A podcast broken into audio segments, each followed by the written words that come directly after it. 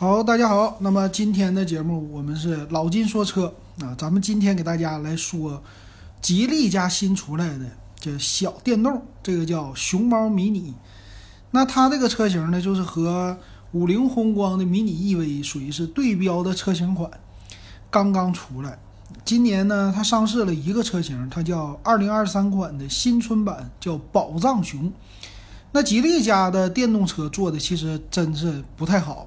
就是起步特别的晚，呃，在两年前他就说了，说我们家这个要变成呃新能源，以后卖的一半的车型都是新能源，但是中间做的啊，其实还是传统的燃油车居多。那那个五菱宏光迷你 EV 啊火了之后，其实全国的这些车企都在仿。你像老金就买了奇瑞的，奇瑞的这个是呃 QQ 冰淇淋，这个车呢它便宜就和五菱。呃，说对标这个售价出来了也是有一年了，稍微多一些啊。但是这个一年多的销量不能说跟五菱就对上价了啊。人家五菱一个月卖三万多，啊，奇瑞呢一个月卖几千台，但是呢一年也是卖了得有个十万台将近啊，或者七八万。所以说你说这跟着喝杯喝个汤吧，这个市场它也是占有了一定的销量，是吧？所以这次呢，你看到，呃。吉利家他们也也开始做了，这个就是向市场去低头了哈，都开始做这种车型。那么它这个起步呢，售价就比较高了，是五点五八万，啊，这个售价呢是和五菱宏光迷你 EV 的叫 Game Boy 的版本，就属于高配的这个版本啊，它那个是五万七千九，跟这个是一样的啊，对标的。但是呢，它有自己的心意啊，咱咱们先说吧，这个车的外观哈。这个车的外观其实非常丑啊，我不觉得好看。经典的这个造型，我觉得还是五菱宏光迷你 EV 的更好啊，就别的都不咋地。嗯，怎么说呢？怎么设计怎么奇怪。他家的这个车头啊，设计的也非常的奇怪，就是等于给你一个方块的车头里边挖两个窟窿啊，就是两个圆的大灯，但是呢，它没有什么流线型，什么都没有。你就正面一看，这车特别丑，就感觉，哎呀，就是前面是一个平平的一个板子，完事儿挖了两个窟窿，就像这个人呐，啊，两个眼睛没神一样。你说那个之前有个长安的叫糯玉米是吧？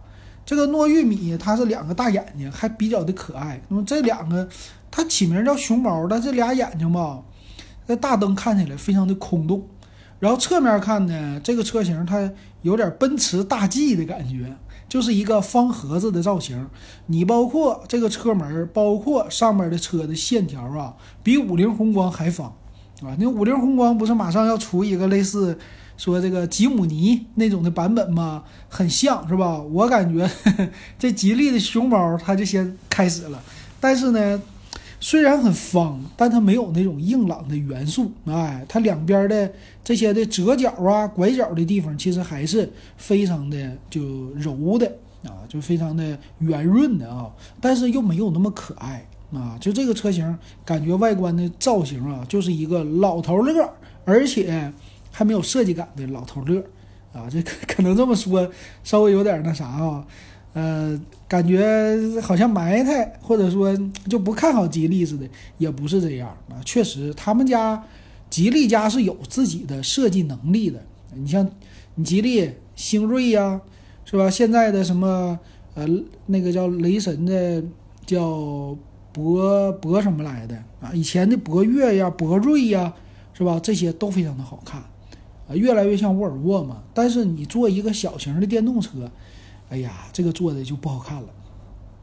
然后后边的话呢，它也是小方的那种灯，基本上就是和呃五菱宏光迷你啊几乎是一模一样，没有什么区别啊，就是你该有的功能在车前面。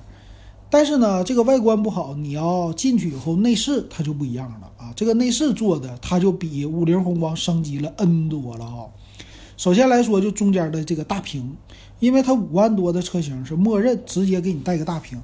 和传统的汽车大屏非常的像，啊，这个屏幕呢，一会儿看详细的参数，屏幕中间的尺寸做的非常的大，而且呢是有喇叭啊，这个应该是正常两个或者是四个喇叭，喇叭给你放在了前边挡风玻璃的这个位置上，啊，这个的话呢，你听歌啊干嘛呀？它都是从你玻璃这个部分去发出来的。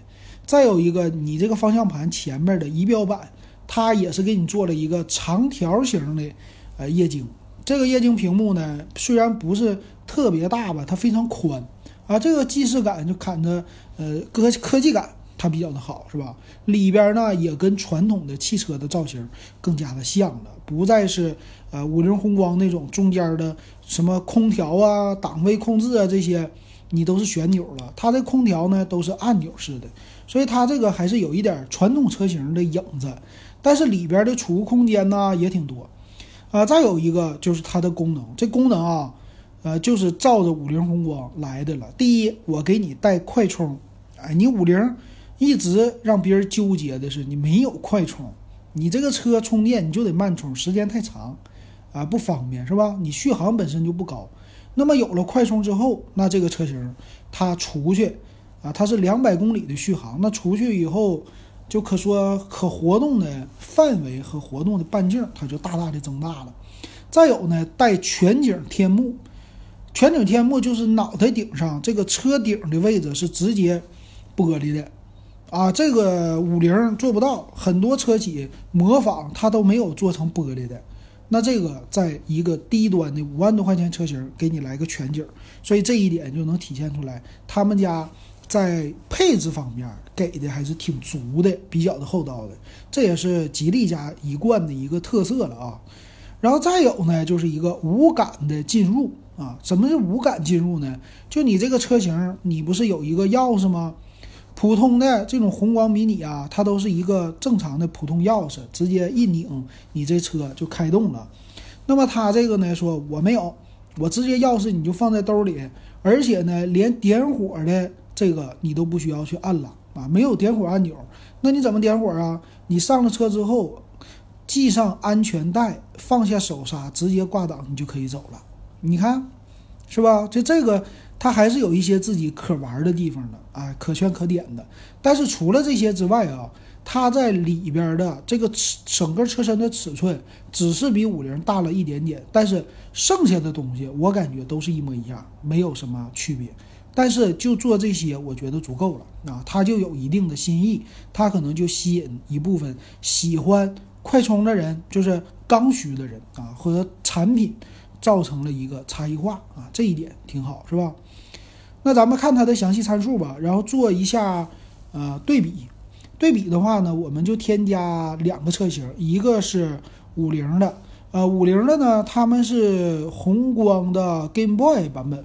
这 Game Boy 版呢，它是呃属于属于什么呢？就是呃主打年轻人，完事儿这个价格上边呢就上去一些了啊。然后它是叫 Game Boy 的低配。啊，就玩乐款或者是玩咖款啊，我看的是玩乐款，呃，然后再高配的是三百公里的，但是没有快充就不好。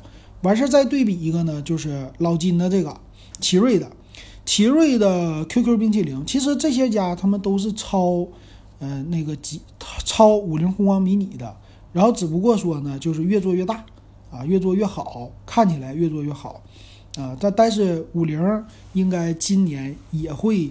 这个稍微的再给它把这个升级一下是吧？然后我看着 QQ 的啊，嗯，奇瑞新能源 QQ 冰淇淋，好，然后我看它最贵的车型也有一个叫欢桃欢喜桃欢喜甜桃款差不多，然后这三款咱们做一个对比。首先来说呢，啊，吉利的熊猫它的车身尺寸呢，它的车长是三米零六。车宽是一米五二，车高是一米六一，那它和这个五菱宏光迷你 EV 的 Game Boy 版本呢，车身尺寸几乎是一模一样。Game Boy 呢是也是三米零六，一米五二和高度一米六六啊，就高度它比它矮了五毫米是吧？然后在这个电机方面啊，电机方面就我们很重要的了，呃，电机呢它是三十瓦的一个电机。啊，它和五菱的 Game Boy 版本的电机是一模一样的，啊，三十瓦的功率，四十一马力的这个最大的马力，然后扭矩一百一，就是它俩的参数是一模一样，单电机后置的。然后电池其实也是同样的供应商啊，电池呢它用的是磷酸铁锂电池，然后是十七度的电啊，最大的能量密度这个不说了，慢充呢是八点五个小时，然后最有意思的是。呃，五菱宏光它这个慢充写的是五点五个小时，它俩的电量是一模一样的，所以在慢充里边，五菱宏光它的功率会高一些。但是以老金这个功率来看的话啊，正常应该是一千五百瓦到两千瓦啊，就看他们实际怎么来用。呃，它但是熊猫迷你呢有快充，快充的话半个小时，半个小时应该不是充满，是百分之八十啊，所以这一点一下子它就超越了啊。然后电池都带低温加热，那有人说了，那你的奇瑞 QQ 冰淇淋呢？这 QQ 冰淇淋啊，它同样价位的叫桃欢喜的版本啊，它的电机没有变，是二十千瓦的，就比这个熊猫少了十千瓦，所以时速啊、加速的这个能力啊、扭矩啊，它都小，所以其实我感觉就没有什么太多的可比性啊。然后这些车呢，它们都挺轻的。整备的质量都是在八百公斤以下啊，从就七百七十多，红光的是七百七十二，熊猫的呢是七百九十七，就接近于八百公斤了。所以这样的小车你上路啊，就两个缺点，第一个缺点它飘啊，来一个车就从旁边给你一错车，你这个车就晃啊。你像我那大车，我就正常开市区内啊，那个大车一过来，哗一下子我车就一晃悠。然后再有一个就是。颠，你这个路无论是平还是不平，这个车都非常的颠。为什么？它轴距短啊。这个车的轴距呢是两米零一，五菱的是两米，然后奇瑞的是一米九六，基本上是差不多的。那两米的轴距啊，你在过无论是坑还是路上有任何的小的颠簸，你这个颠簸都能够放大啊。为啥呀？你车轴距越长，是不是？你跨越一些坎儿的时候。咱们说，你后轮你就不一定能跟上，啊，这样的话你有一个过度的缓冲，但是你轴距短了两米，你可以把它想象成咱们东北说的倒骑驴或者三轮车，啊，这个基本上是整个架子一起在动的，所以你过一个坎儿，后边也跟着震，哎，前面你后轮过去了，前轮又跟着震，所以整个的就像没有减震的感觉似的，啊，它是实际有减震，但是就是这样的感觉，就像咱们骑电动自行车也差不多是这样的感觉哈。然后它是呃固定齿比的了，后边是整体桥非独立悬挂。这所有的这种迷你的小电动车后边都是带一个后桥的。那么后桥呢，它其实保养的时候是没有什么机油的，你只有一个后桥的变速箱油。啊，这个齿轮油啊，说错了，它用的呢是手动挡变速箱的油啊，就用一升，特别特别小，一升油正常卖的最贵的也就是六十块钱。完事儿再加上手工费，剩下的这个车几乎是没有什么保养项目了啊！你唯一就是加点玻璃水，别的就没有了。所以半年他还让你去保养一次，很多的那个车主去了以后，基本上就是检查，花一百二十块钱给你检查半个小时，就看一圈完事儿啊，什么也不换，然后到一万公里的时候再给你换。那后边的刹车呢？后轮是鼓式的，前轮是就实心的盘式的。然后轮胎尺寸呢？这个熊猫它做了升级了。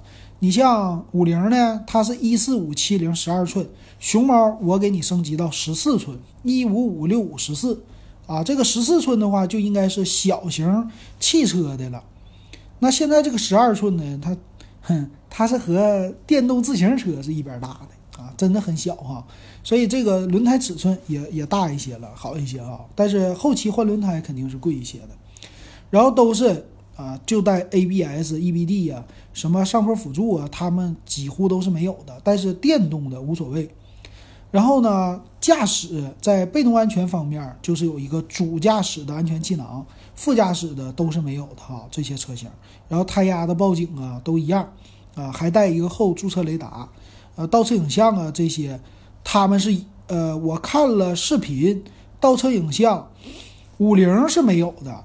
熊猫和奇瑞都是有倒车影像的啊，就这一点，你看五菱还是老大，呃，然后这个熊猫迷你呢，它是没有上坡辅助的，这个是呃参数里边说的啊，这个我不知道官方是不是这样，这我看的呃第三方的软件他们是这么说的。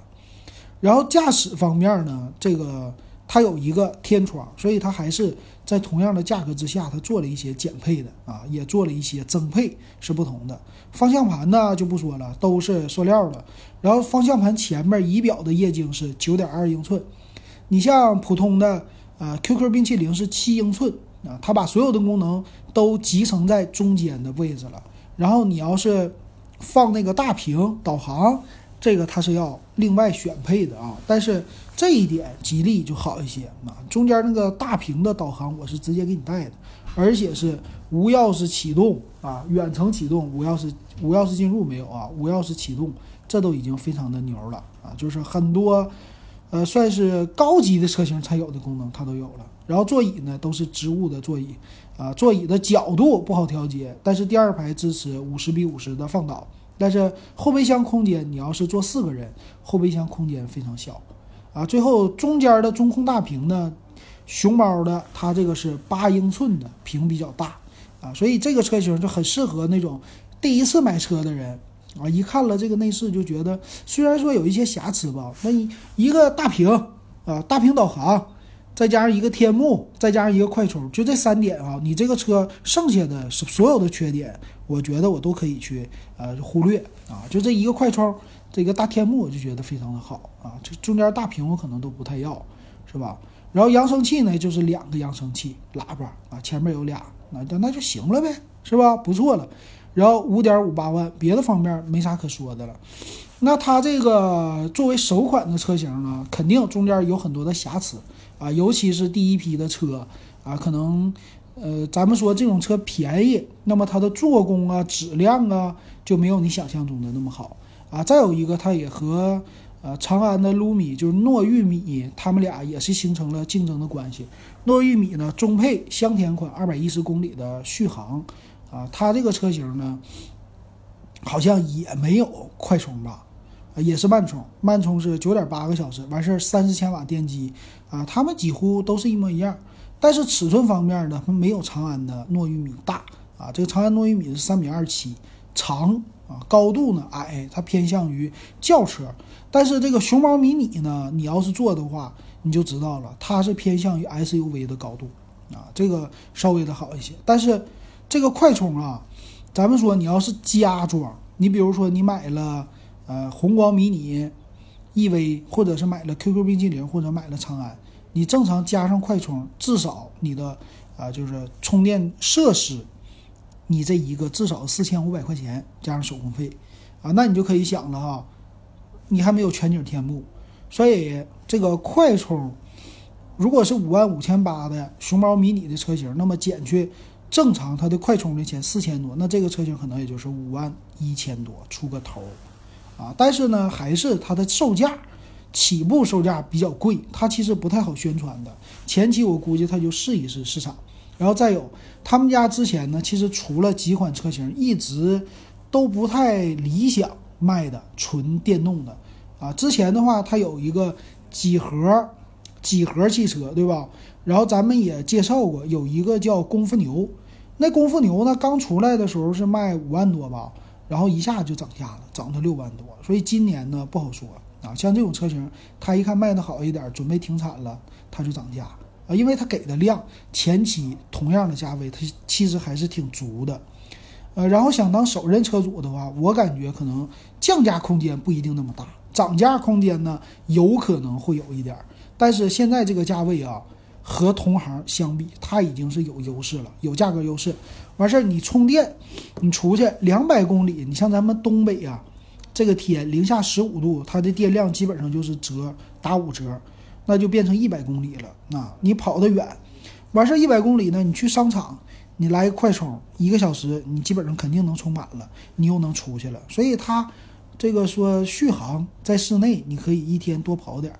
啊，那个还是好一些的。你这种车型，有的人就是经济不好了，我拿它送送货呀，是吧？送送送送快递不行啊，汽车的闪送啊，这些还是有人愿意做这种活的啊。你用这个，它省电，还是省一些电钱的。一年，我现在加的那个车友群里边，一年像这种小电动车跑个一万多公里的，大有人在。最狠的话，一年有跑两三万公里的啊，就拿它做业务了。但是你这种的，你没有快充，你就特别的麻烦啊。充一次电，你像我这个车一百二十公里的续航，我充一次电就是四个多小时啊，达不到六个小时，四个半小时就能充满。但是呢，几乎充电时间和你跑在路上耗电时间是一比一的啊。你就是充十个小时，你就得跑十个跑十个小时，你就得充十个小时啊。你有了。你有了快充，那就不一样了，是吧？啊，所以说还是我觉得挺看好的啊，这个越做越好了。不知道大家喜不喜欢啊？啊，这个节目你也是喜欢的话，欢迎给老金留个言。咱们今天就说到这儿。